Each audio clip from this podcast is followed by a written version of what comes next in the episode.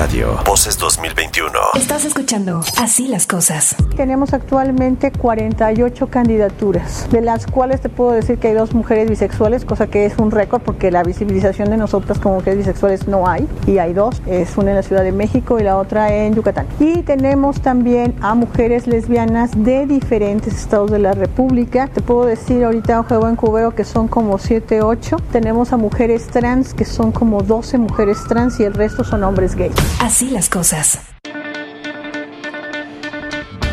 Bueno, pues son las eh, 9 de la mañana con 17 minutos y ya lo decíamos, hemos estado platicando también de diferentes temas en torno a las elecciones, digamos, hemos hablado de temas legales, de muchas otras cosas, pero pues ayer nos deteníamos, por ejemplo, en hablar de esto, de los diputados migrantes, y hoy nos queremos detener un ratito, mi querido Javier Risco, en revisar qué ha pasado con los candidatos de la comunidad LGBT y más en, en, esta, en estas elecciones, en este proceso electoral.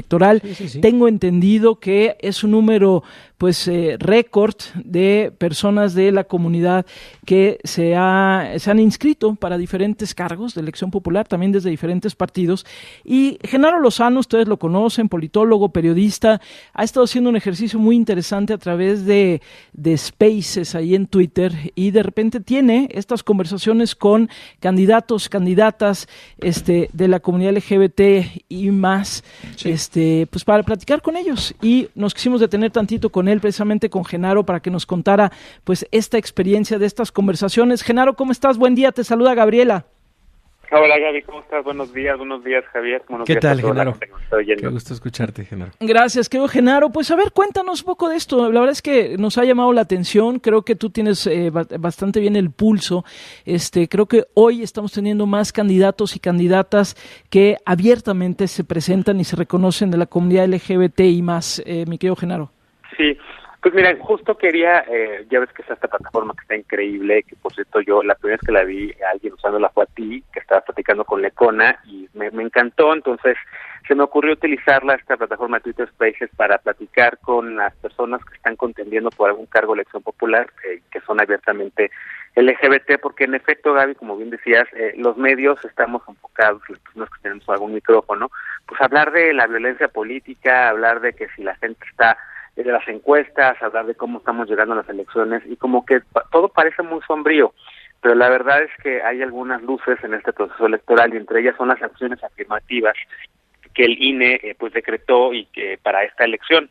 Eh, el Consejo General del INE para esta elección pues pidió que se abrieran candidaturas a participación de personas indígenas en 21 distritos, eh, de las cuales 11 tienen que ser mujeres, de igual manera hizo lo, lo mismo para personas con eh, alguna discapacidad en seis de los 300 distritos electorales.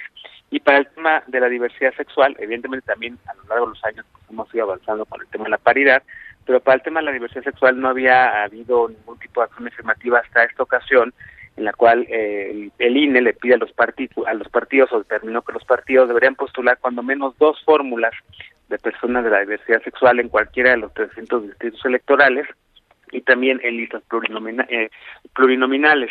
O sea, en efecto, Gaby, es la elección en la que más eh, personas de la diversidad sexual se han registrado por todos los partidos políticos, incluido el PAN, que pues no ha sido un partido que apoyó a la diversidad, y también por el Partido Encuentro Social.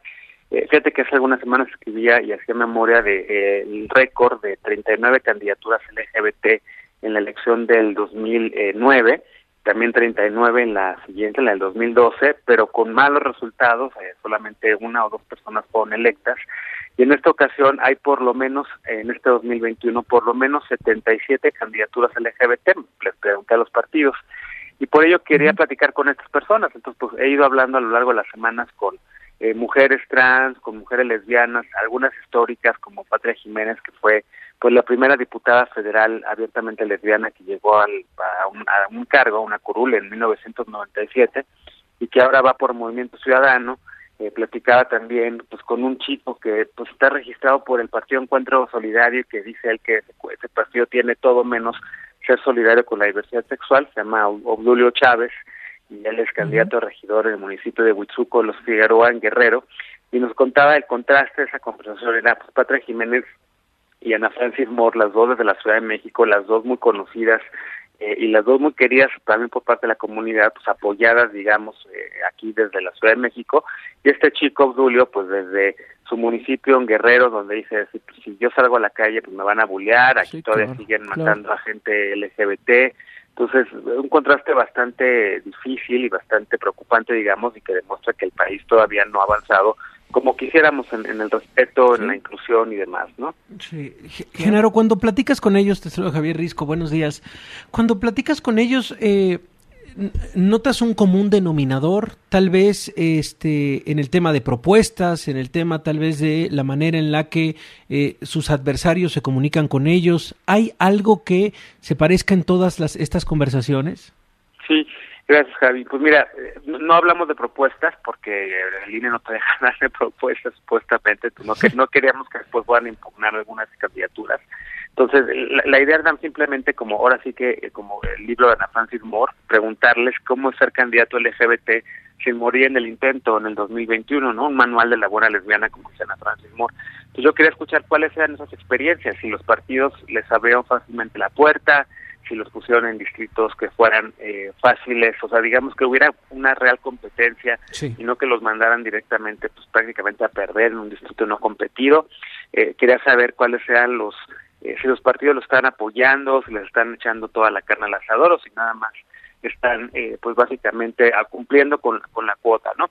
Y lo que encuentro es que en general los partidos, lo que he encontrado es que en general los partidos, algunos, los sobre todo el PRD y sobre todo eh, Morena, pues sí los han apoyado bastante, mientras que otros partidos pues prácticamente están así de, oye, híjole, pues ni modo, tengo que poner una persona, como el caso de Carla Grijalva, que es una eh, mujer trans que está compitiendo en Veracruz, con quien voy a platicar hoy, pues que prácticamente me dijo que no podía platicar, que porque el PAN le había dicho que no podía salir a hablar de absolutamente nada, entonces yo ya le expliqué cómo van las conversaciones, y bueno, en teoría hoy va a estar conmigo en la tarde, en la noche, cuando hago estas conversaciones a las 8 de la noche todos los miércoles, y a ver qué me cuenta, ¿no? Pero pues, yo creo que la coincidencia entre todos es lo difícil que ha sido para la diversidad sexual que los, los partidos les abran la puerta el que los partidos eh, permitan que haya este tipo de candidaturas y además les apoyen. No creo que el Movimiento Ciudadano ha sido también eh, muy receptivo y veo a cada rato eh, pues mítines en donde va Patricia Mercado, en donde está Salomón, Chertorivsky, en donde está Aurelien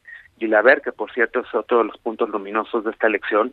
Las personas nacidas en el extranjero y ya nacionalizadas mexicanas pueden competir por un cargo de elección popular en la Ciudad de México, cosa que antes no se podía y Aurelien se les está haciendo historia en ese sentido. Eh, y veo un movimiento ciudadano pues también muy abierto, digamos, a la diversidad sexual. Pues sí, interesante y también interesante esto, como tú dices, aprovechar esto que permite Twitter. También se puede hacer a través de de Clubhouse, pero bueno, la verdad es que yo me, yo me he clavado un poquito más en Twitter que esto de que son spaces en donde pues puedes conversar y este, y se vuelve muy rico. El otro día también me metí justo a una conversación que tenías tú por ahí, Genaro, y, y me pareció pues eso, fascinante escuchar las voces en directo y como tú dices, algunos mucho más apoyados, algunos, algunas mucho más apoyados, este, otros y otras que no, pero bueno, pues es parte también de visibilizar y de dar esta otra, esta otra cara de las elecciones. Gracias por estos minutos, muy bueno tu artículo ayer, fue muy polémico, pero me parece que, que valió la pena también ponerlo ahí sobre la mesa. Gracias, querido Genaro, te mandamos un fuerte abrazo. Un abrazo a los dos y bonito día. W Radio. Voces 2021. Vamos a escucharnos.